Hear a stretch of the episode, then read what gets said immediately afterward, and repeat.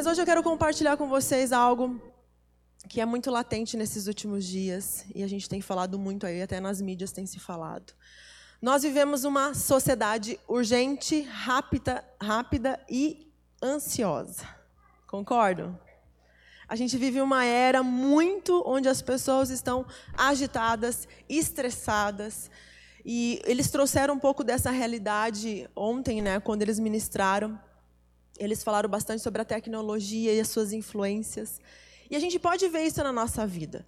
Quando a gente liga o computador, e agora eu tive um problema com o meu computador, uh, quando a gente liga o computador e ele começa a demorar para abrir, a gente já fica nervoso, né? Nossa, que coisa mais lenta isso aqui. Quando a gente está no trânsito e tem alguém muito lento na nossa frente, a gente já fica uh, com vontade de meter a mão na buzina e falar alguma coisa para essa pessoa. Sai da frente, seu lesma, seu sei lá o quê, né? Mas por quê? Porque a gente vive numa urgência constantemente. E muito disso a tecnologia trouxe isso, como eles falaram. Muito dessa, dessa urgência, dessa, dessa aceleração, é resultado da tecnologia. Né? Então, nós, na verdade, somos vítimas disso.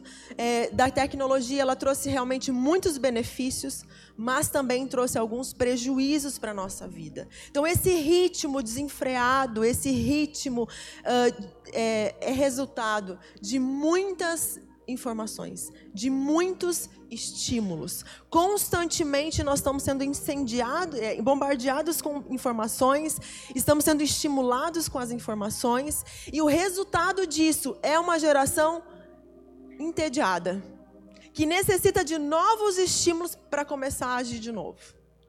Então, quanto mais estímulo eu tenho, quanto mais informação eu tenho, mais entediado eu fico e mais eu tenho que procurar mais informação, tornando-se praticamente como um vício. Né? Então, o resultado é isso.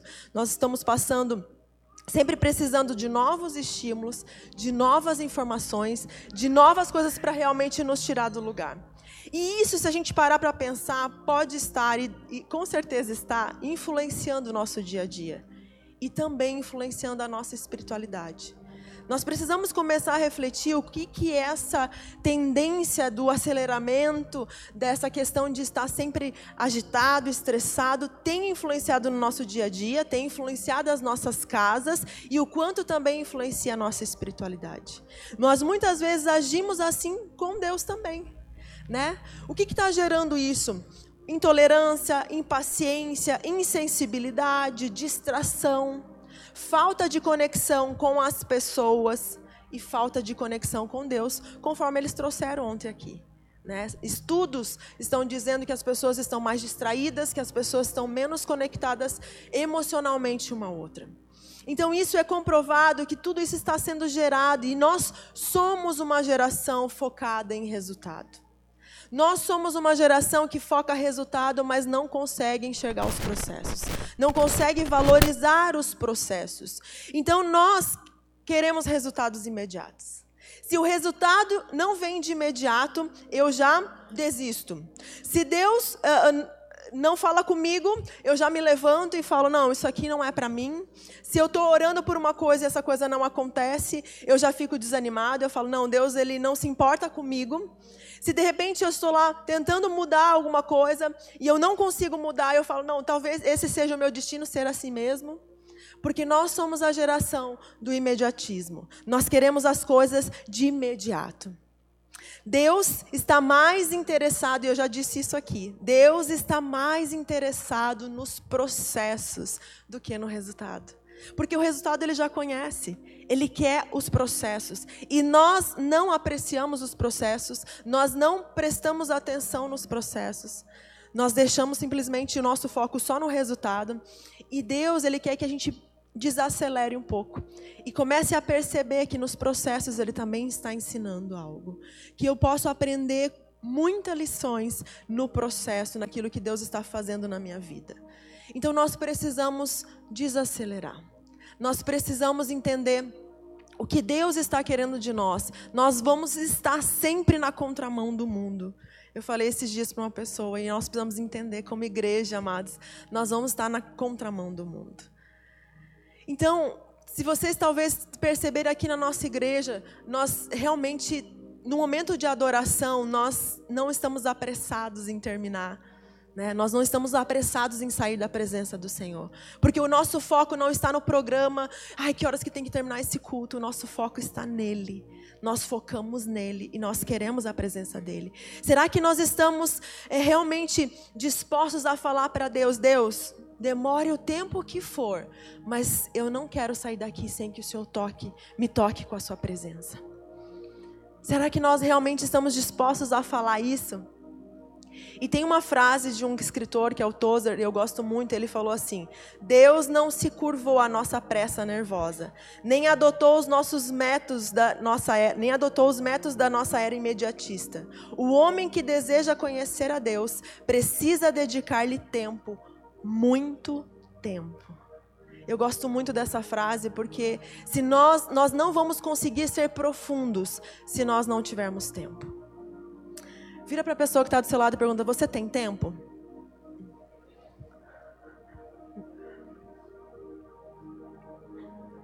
Qual é a frase que a gente mais ouve? Eu não tenho tempo.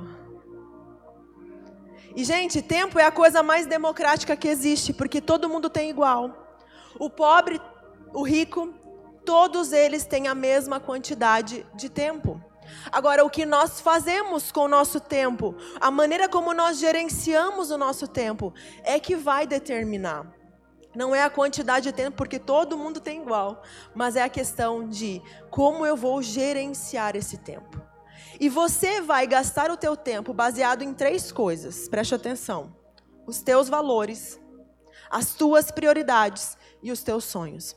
É isso que vai determinar a quantidade de tempo que você investe. É isso que vai determinar onde você vai investir o teu tempo, os teus valores, os teus as tuas prioridades e os teus sonhos. Isso vão ser determinantes naquilo que você vai investir o seu tempo.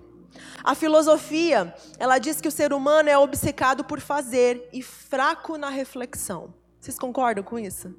Nós realmente somos a geração da produtividade. Como eu falei, nós estamos focados no resultado. Nós somos a geração da produtividade, mas nós não sabemos pensar. Nós não sabemos pensar. Talvez você fale assim: "Ah, mas eu não concordo com isso". Então comece a refletir na qualidade dos teus pensamentos. Reflita na qualidade dos teus pensamentos e me diga se você, se a gente sabe pensar. Nós somos uma geração que não sabe pensar. Quem pensa mal, age mal. Porque pensamento gera ação. Então, se nós pensamos mal, nós vamos agir de forma errada. Quando você pensa, você constrói pensamentos e eles se transformam em substâncias físicas em seu cérebro. Isso se chama neuroplasticidade. Algo que os cientistas estão descobrindo que é algo incrível, que já há muito tempo já estava escrito na Bíblia. Mas a neuroplasticidade, para quem não sabe, é a capacidade que o nosso sistema nervoso tem de mudar, de adaptar-se e moldar-se em estrutura e função quando sujeito a novas experiências. Então, o nosso cérebro ele tem a capacidade de, olha só, mudar, adaptar-se e moldar-se de acordo com as novas experiências que nós somos expostos. Ele muda em estrutura e em função. Só que isso já há muito tempo já está escrito na Bíblia, em Romanos 12, 2, né? Que transformai-vos pela renovação da vossa mente, né? Mas ele começa falando, não se amoldem ao padrão, do mundo, mas transformando-se pela renovação da mente, para que sejam capazes de experimentar e comprovar a boa, agradável e perfeita vontade de Deus. Ele está falando de uma transformação da mente para que você entre no novo de Deus, para que você entre no perfeito de Deus, para que você entre numa nova estação na tua vida. Está falando de transformação de mente. E a palavra transformação no grego, no original, ela fala de metamorfos. Metamorfos é a, é a mudança de estrutura. Metamorfo significa mudar de forma. A gente sabe da metamorfose que é a borboleta, né? Que a lagarta passa se transformando em borboleta, ela muda de forma. Então, a neuroplasticidade é isso, é o metamorfos, é o que está falando na Bíblia, em Romanos 12, 2. Só que agora os cientistas estão descobrindo algo, né? Eles estão descobrindo algo, eles estão, na verdade, confirmando algo que a Bíblia já diz.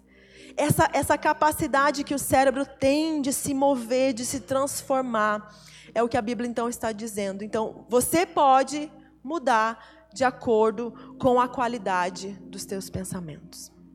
Isso é uma poderosa e libertadora verdade. Você pode mudar de acordo com a qualidade dos teus pensamentos. Há tantas pessoas hoje que vivem escravas do pensamento, escravas do pensamentos é, destrutivos, escravas do passado, vivem debaixo de um sistema de crença, limitados por um sistema de crença, de condicionamentos que muitas vezes vieram do, do, de, de, dos familiares, coisas impostas, e as pessoas estão lá limitadas na sua vida, e tudo isso é possível ser transformado. Tudo isso, essa verdade, ela pode nos libertar. Quando nós entendemos que o nosso modo de pensar vai definir a qualidade que nós vamos ter de vida. Romanos 12, 12 está falando isso. A qualidade dos teus pensamentos vai definir a qualidade que você vai ter na tua vida. Então é algo que nós precisamos pensar. Que qualidade de pensamentos eu estou tendo? Com o que eu ocupo a minha mente no meu dia a dia? Comece a se fazer essa pergunta. Com quais coisas que você tem ocupado a tua mente no teu dia? Isso vai definir muito quem você vai ser. Agora, a qualidade de pensamento, ela não afeta só você, não afeta só o teu físico, o teu corpo, né, a tua alma, teu espírito. Ela afeta também as pessoas que estão ao teu redor. A maneira como você pensa, ela vai afetar as pessoas que estão ao seu redor. Então pense, quem são as pessoas que estão sendo afetadas pela tua maneira de pensar e agir? Quem são essas pessoas que estão olhando para você e estão vendo essa maneira que você tem de pensar?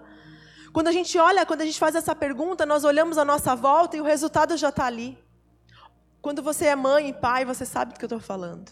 A gente olha para os nossos filhos e a gente vê o reflexo da gente.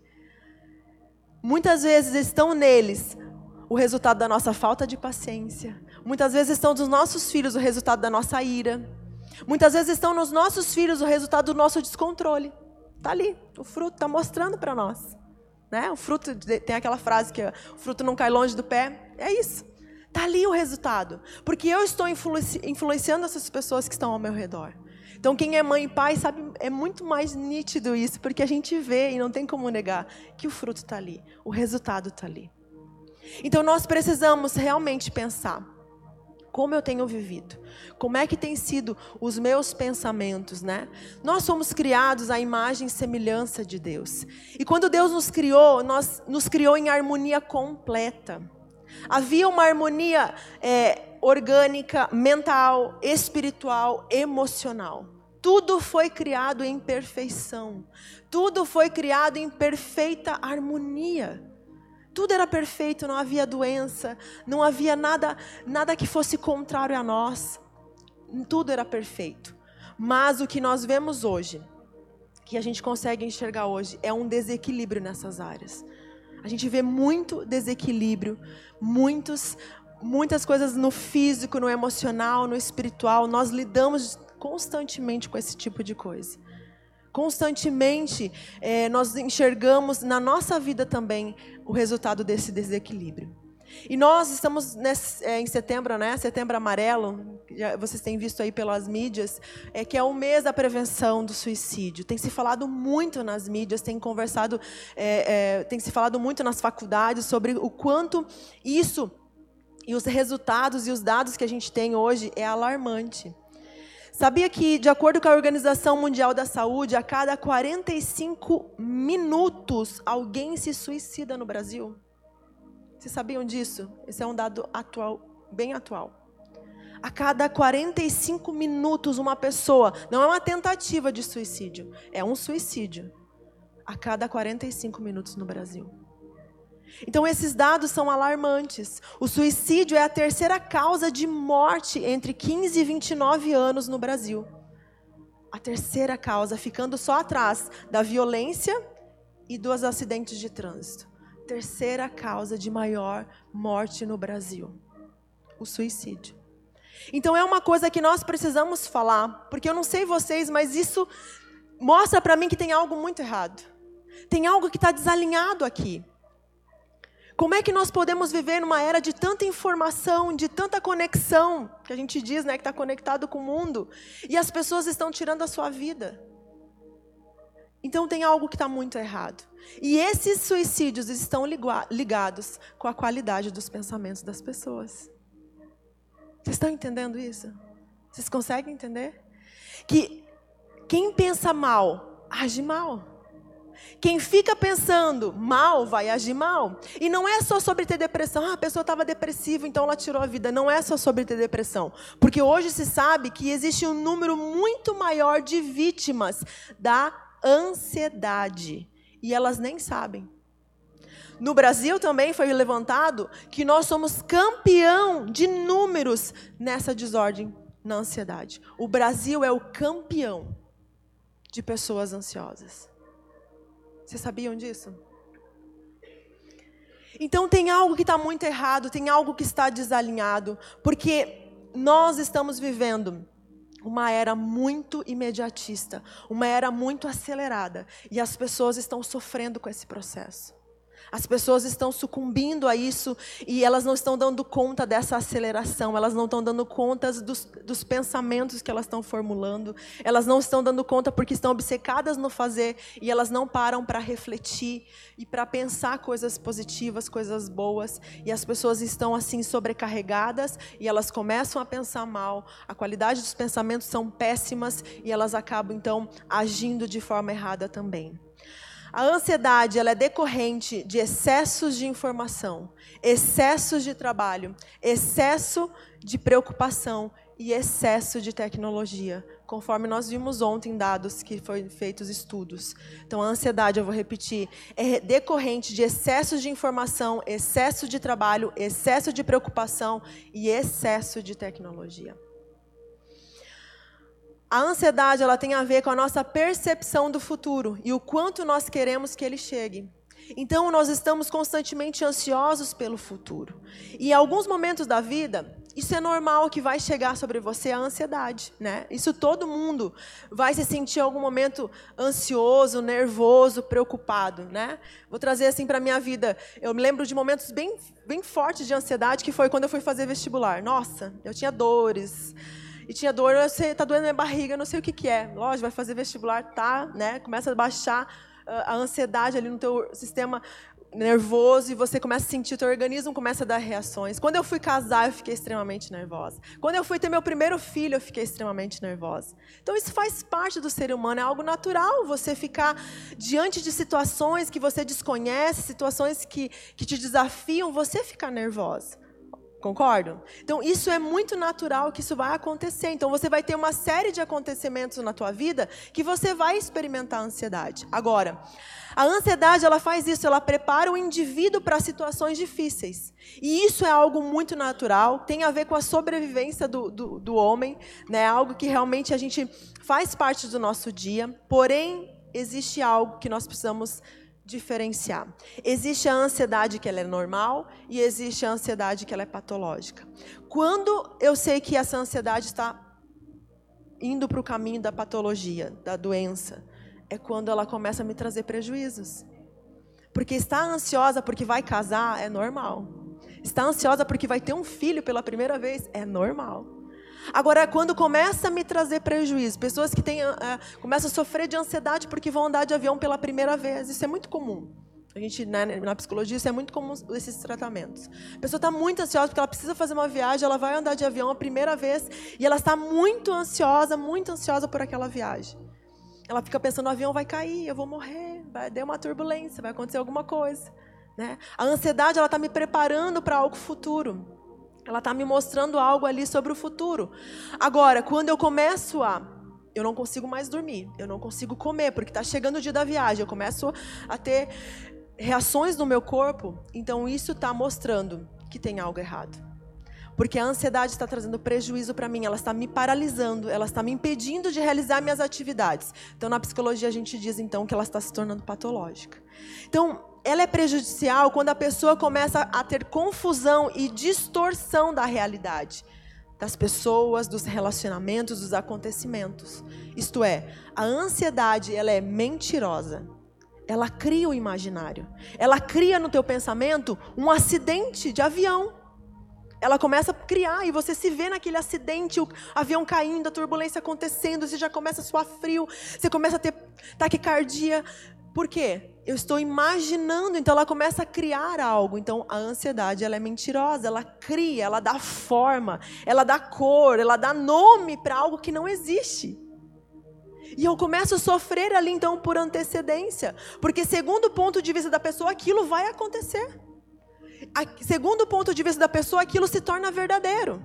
A Bíblia diz em Provérbios 23, como imagina a sua alma, assim é. Como imagina na sua alma, assim é.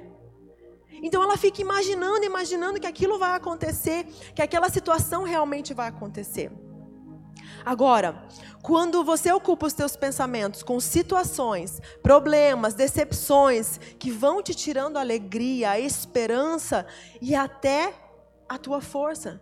Tem pessoas que andam fisicamente cansados porque estão ocupando seus pensamentos com as coisas que vão sugando, sugando a sua vitalidade, sugando a sua força, sugando a sua esperança, sugando a sua fé. E sabe que é algo interessante que eu achei? A palavra ansiedade na língua grega, ela significa estrangulamento. Eu achei algo muito interessante. Porque define exatamente o que a ansiedade é. Ela começa a te estrangular, ela começa a tirar o teu oxigênio, cortar o teu fôlego de vida, vai te asfixiando aos poucos. Ela rouba as nossas forças, embaça os nossos olhos e tira de nós a perspectiva do futuro. Ela causa um estrangulamento. Pessoas estão se sentindo sufocadas, pessoas estão se sentindo sem energia, pessoas estão se sentindo sem expectativa pelo futuro, pessoas que vivem ansiosas, estranguladas. E Deus não nos criou para ser assim. A ansiedade ela é incoerente, porque muitas vezes nós sofremos hoje por coisas que nem vão acontecer. E se for acontecer, a gente sofre duas vezes, porque a gente sofre antes e sofre durante. Então é incoerente. Não é correto a gente sofrer por essas coisas. Quantos aqui gostam de sofrer? Levante a mão. Quantos gostam de sofrer? Ninguém, né? Agora, quantos aqui sofrem por antecipação? Sejam sinceros. Levante a mão. Nós sofremos por antecipação. E sabe o que significa isso? Ansiedade. A definição mais correta de ansiedade é sofrer por antecipação. Eu começo a sofrer por uma coisa que ainda não aconteceu e que eu fico imaginando que vai acontecer. Porque no meu imaginário eu começo então a criar, então sofrer por antecipação. Nós ficamos antecipando algo ruim, nós antecipamos o fracasso, nós antecipamos as coisas que poderão acontecer. E existe algo na Bíblia que eu quero que vocês abram lá em Jó, capítulo 1 que é algo muito interessante. Nós vemos em Jó. Quem conhece um pouco da história de Jó sabe que ele era um homem íntegro, um homem muito dedicado a Deus, mas um homem que não tinha qualidade de pensamentos. Jó tinha um problema sério com os seus pensamentos. Seríssimo. Se você ler todo o livro de Jó, e é bem interessante que você faça isso, você vai perceber que Jó tinha uma péssima qualidade nos pensamentos. E a gente vê ali em Jó 1, no versículo 4, ele tinha filhos e filhas. E então a Bíblia diz que ele era um homem muito justo, muito correto, muito íntegro, né? Se desviava do mal, temia Deus. Mas olha só o que, que ele fazia no versículo 4. Seus filhos costumavam dar banquete em casa, um de cada vez, convidando suas três irmãs para comerem e beberem com eles. Terminado um período de banquetes, Jó mandava chamá-los e fazia com que se purificassem. De madrugada, ele oferecia um holocausto em favor de cada um deles, pois pensava, diz assim, pensava. Olha o que, que Jó pensava. Jó pensava assim: talvez, talvez os meus filhos tenham lá no íntimo pecado e amaldiçoado a Deus. Talvez, quem sabe, um dia, porém, né, né chegue, ou que de repente ele, eles tiverem alguma coisa lá no íntimo, no oculto, no secreto do coração deles. Eles tenham pecado contra Deus, então eu vou oferecer sacrifício. O que, que Jó está fazendo aqui? O que, que Jó está fazendo aqui? Ele está confiando em Deus? Ele está preocupado, ele está ansioso, ele está trazendo uma realidade que não existe. Talvez ela vai existir, talvez por acaso ela exista, mas ela não existia, era o imaginário dele. Então, por causa do imaginário dele, ele se movia por esse imaginário. Então, ele ia lá e oferecia sacrifício, porque quem sabe os filhos dele estivessem em pecado. Mas Jó teve que aprender uma dura lição. Em Jó, ele, em Jó 3, 25, ele fala assim: Aquilo que eu temia me sobreveio. Jó 3, 25. Aquilo que eu temia me sobreveio. Porque por mais gente que pareça é, que os pensamentos dele ali estavam sendo bom, né? Assim, a gente pode apreciar, nossa, que motivação boa, tá preocupado com os filhos, de repente os filhos poderiam pecar contra Deus, né? Ele estava realmente tendo uma motivação boa, mas o pensamento dele era ruim. E porque o pensamento dele era ruim, ele declarou depois em Jó 3:25. Aquilo que eu temia me sobreveio. Porque se você conhece a história, os filhos deles estavam dando um banquete e houve um ataque e todos os filhos morreram. Aquilo que eu temia me sobreveio. Pensamentos de que algo ruim vai acontecer geram coisas ruins. Pensamentos de morte geram morte. Por que, que você acha que tem tanta gente, então, se suicidando? Até pastores, a gente ouve agora recentemente um pastor nos Estados Unidos, 30 anos, tirou sua vida. Por que, que você acha que tem tanta gente morrendo e tanta gente se suicidando? Por causa de pensamentos bons? Por causa de pensamentos saudáveis? Por causa de pensamentos puros? Não é justamente pensamentos de morte geram morte, pensamentos ruins geram coisas ruins. Qual é a qualidade dos nossos pensamentos? Qual tem sido a qualidade dos nossos pensamentos? Nós precisamos realmente olhar isso aí. Os nossos pensamentos eles estão trazendo saúde ou doenças para o nosso corpo físico? E eu nem quero entrar aqui, porque senão né, a gente vai longe falando sobre isso, mas não quero entrar porque a gente estuda isso na psicologia, sobre os, os, os sintomas que, que a ansiedade gera no nosso organismo. Eu não quero nem entrar no mérito de falar desses sintomas, mas uma coisa é certa: afetem muito a nossa saúde. Só que eu quero que vocês pensem algo. Vocês entenderam que o cérebro, então, quando eu penso, quando eu gero os pensamentos, ele vai transformar em substância física. Isso é a neuroplasticidade.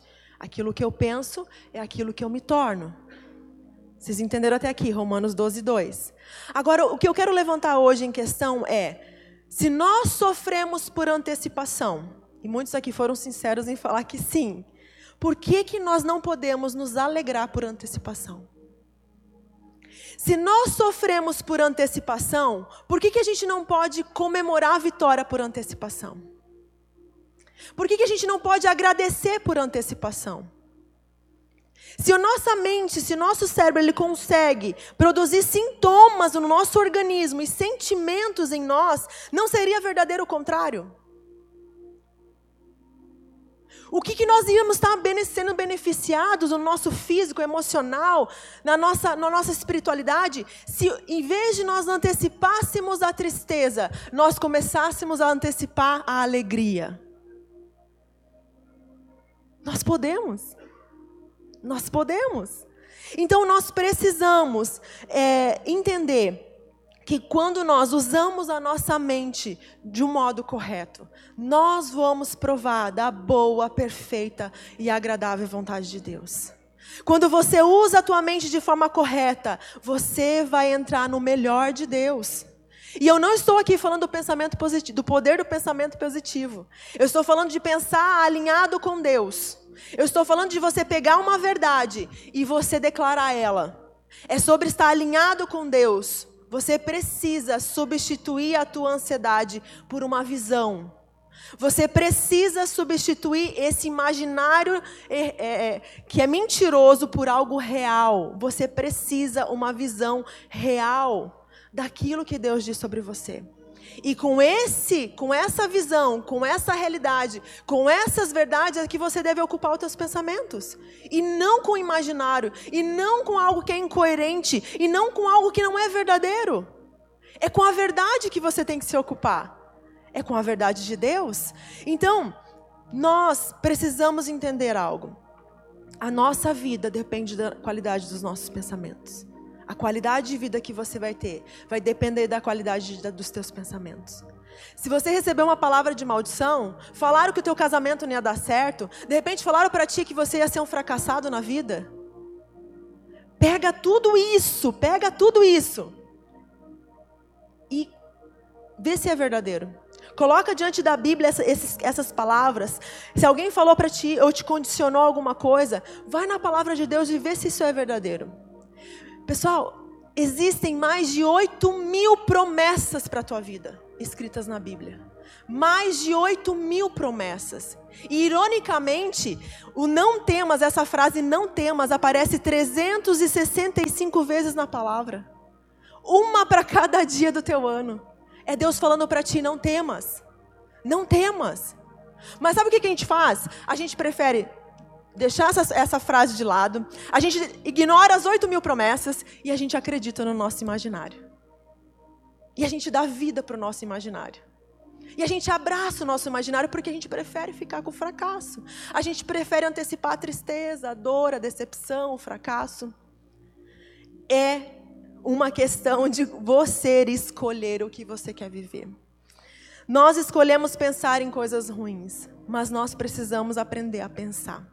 Está faltando sim na tua vida? Você tem. 2 Coríntios 1:20 diz assim: "Pois quantos forem, pois quantos forem as promessas feitas por Deus, tantas tem em Cristo o sim. Por isso, por meio dele, o amém é pronunciado é pronunciado por nós para a glória de Deus. Tantas quantas forem a promessa de Deus, tem o seu sim em Cristo. Então, se você precisa de um sim, você já tem. Você precisa se apossar daquilo que Deus diz ao teu respeito. Nós precisamos dizer mais sim e amém para as promessas de Deus. Em vez de ficar se lamentando e sofrendo por antecedência, nós precisamos dizer mais sim para a vida. Nós precisamos dizer sim para mais para os nossos sonhos para o novo de Deus. Nossa, ontem realmente algo me marcou quando a Jaque começou a ministrar. Dá, dá boas-vindas para o teu novo. Tem um novo começo chegando sobre a tua vida. Ela entregou umas pulseirinhas ali falando: o teu, o teu novo, o teu futuro está começando hoje. Quantos pegou? Eu peguei isso para minha vida porque estava liberado no, no, ambiente, a gente sentia. O novo de Deus está vindo sobre a tua vida. Dá saúde a ele assim, fala: "Oi, oi, vem, vem para mim". É isso, é essa recepção para o sim, para as promessas de Deus. Não fique aberto para as coisas ruins, se abram para o novo, se abra para as promessas. Nós precisamos estar preparados para receber aquilo que Deus tem nos dado gratuitamente. E é uma questão de escolha, de quanto nós nos posicionamos. E ontem eu me posicionei, e eu creio que está vindo sobre essa igreja um novo de Deus. Está vindo derramar de Deus, um destravar de Deus sobre as nossas vidas. Mas você precisa se abrir para isso, você precisa estar aberto para que isso aconteça. Agora, você ficar tendo pensamentos: ah, mas se eu me decepcionar de novo? Ah, mas se eu não conseguir chegar lá? Gente, esse tipo de pensamento não vai te ajudar em nada não vai te ajudar em nada, só vai te prejudicar. Entenda uma coisa: nós não estamos aqui tentando fazer dar certo. Já deu certo na cruz. Já deu certo na cruz. Nós não estamos aqui, gente, trabalhando na incerteza. Para Deus é certeza, é certo, já deu certo. Já deu certo com ele, já deu. Então não deixe que a tua mente limite aquilo que Deus pode fazer. Não deixe que a tua mente limite algo que Deus é poderoso para realizar na tua vida. Você precisa realmente se abrir para aquilo que Deus quer fazer e está fazendo. Amém? A Bíblia diz em Filipenses 4, 6 ao 8, abra lá. Abre a tua Bíblia em Filipenses 4, 6 a 8.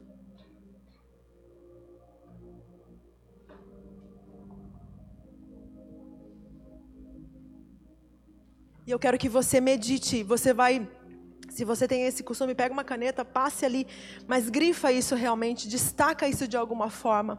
Se você está com o teu celular, faça ali um, realmente destaque ele, porque esse versículo é muito, muito poderoso.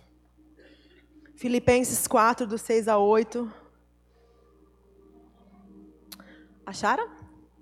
Diz assim: Não andem ansiosos por coisa alguma, mas em tudo, pela oração e súplica e com ações de graças, apresente seus pedidos a Deus. E a paz de Deus, que excede todo entendimento, guardará os seus corações e suas mentes em Cristo Jesus. Finalmente, irmãos, tudo o que for verdadeiro, tudo que for nobre, tudo que for correto, tudo que for puro, tudo que for amável, tudo que for de boa fama, se houver algo de excelente ou digno de louvor, pensem nestas coisas. Agora vamos para a parte prática disso. Vamos pegar esse versículo e vamos trazer para a nossa vida. Primeira coisa, não andem ansiosos por coisa alguma.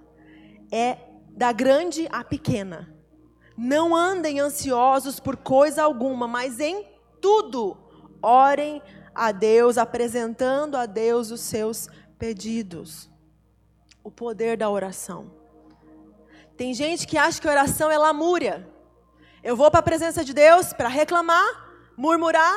Deus, a minha vida está um, um desastre, nada dá certo para mim. E a gente vai para a presença de Deus para lamuriar, para reclamar para se lamentar. Jó fazia isso. E a gente vai para a presença de Deus para reclamar, para lamuriar. Oração é entrega. Oração é você chegar diante de Deus e entregar para Deus. Oração é você aliviar a bagagem. Se você vai para o teu tempo de oração e você volta pesado, você não orou. Você só reclamou, lamuriou, mas você não orou. Porque a oração, ela precisa aliviar a tua bagagem. O teu coração precisa sair mais leve. Você precisa sair em paz no teu tempo de oração. Quantas vezes eu orei no meu tempo de oração e eu saía pior? Eu saía pior. Você não orou. Então, a oração é aliviar a bagagem. Segundo, a paz de Deus guarda nosso coração e mente. Olha lá. E a paz de Deus, que excede todo entendimento, guardará os seus corações e a sua mente em Cristo Jesus. A paz de Deus, ela guarda o nosso coração e a nossa mente. A paz é a ausência de conflito. A paz é algo que fez com que Jesus dormisse no barco no momento da tempestade, porque a paz estava dentro dele e não nas circunstâncias. A nossa paz precisa estar dentro de nós e não nas circunstâncias. Por isso que Jesus conseguiu dormir no barco. Jesus tinha autoridade sobre aquela tempestade. Você só tem autoridade sobre as tempestades que você consegue dormir. Gente, pensa o quanto a paz ela está ligada ao sono. Vocês concordam comigo? Pergunta para uma pessoa ansiosa como que é o sono dela. A paz ela está ligada ao sono. Jesus tinha paz, por isso ele dormia. E os discípulos desesperados: Jesus, nós vamos morrer nesse barco. Tu não te importa que a gente vai morrer. E Jesus, a Bíblia diz, dormia, porque ele tinha paz. O que, que Salmos fala? Em paz me deito e logo adormeço. Em paz me deito e logo adormeço, pois tu, Senhor, me fazes viver em segurança. A nossa segurança está em Deus. A nossa segurança está na presença dEle. A nossa segurança está em realmente nós estarmos em paz. A paz guarda a nossa mente, nossos pensamentos e guarda o nosso coração, os nossos sentimentos. A paz é algo muito poderoso. Você tem paz? Amém? Não há ninguém mais poderoso que uma pessoa que tenha paz. Porque a paz ela comunica controle. Quem tem paz é alguém que está munido de poder. Então nós precisamos ter paz. Jesus, antes de partir, falou assim: Eu vos deixo a minha paz. Ele sabia que a gente ia precisar. Num mundo tão conflituoso, num mundo tão cheio de de problemas. Jesus sabia que a gente ia precisar de paz. Ele falou: No mundo vocês terão aflições. Ele já deixou claro para nós: No mundo vocês terão aflições. Mas tem de bom ânimo, porque eu venci o mundo. Não é sobre a gente estar aqui tentando fazer dar certo. Já deu certo, ele já venceu. E é essa verdade que eu preciso me apegar, é essa verdade que precisa reger a minha vida, é essa verdade que precisa controlar a minha vida e controlar meus pensamentos, e não a mentira, não o contrário. Não é ficar pensando, será que vai dar certo? Será que eu vou ser uma pessoa vitoriosa? Será que eu vou ser uma pessoa feliz? Será que eu vou ser uma pessoa bem-aventurada? Não, você é. Não é sobre será que vai ser. Talvez você seja. É você é. E você precisa acreditar nessa verdade. Então ele falou assim: não andeis ansiosos, porque a paz ela vai guardar o teu coração e a tua mente. A tua mente e o teu coração. E terceiro, ele fala, eu vou ler novamente Finalmente, irmãos, tudo que for verdadeiro, tudo que for nobre, tudo que for correto, tudo que for puro, tudo que for amável, tudo que for de boa fama, se houver algo excelente ou digno de louvor, pensem nessas coisas. Eu vou de novo perguntar: qual é a qualidade dos teus pensamentos? Qual é a qualidade dos teus pensamentos? No que você tem pensado ultimamente?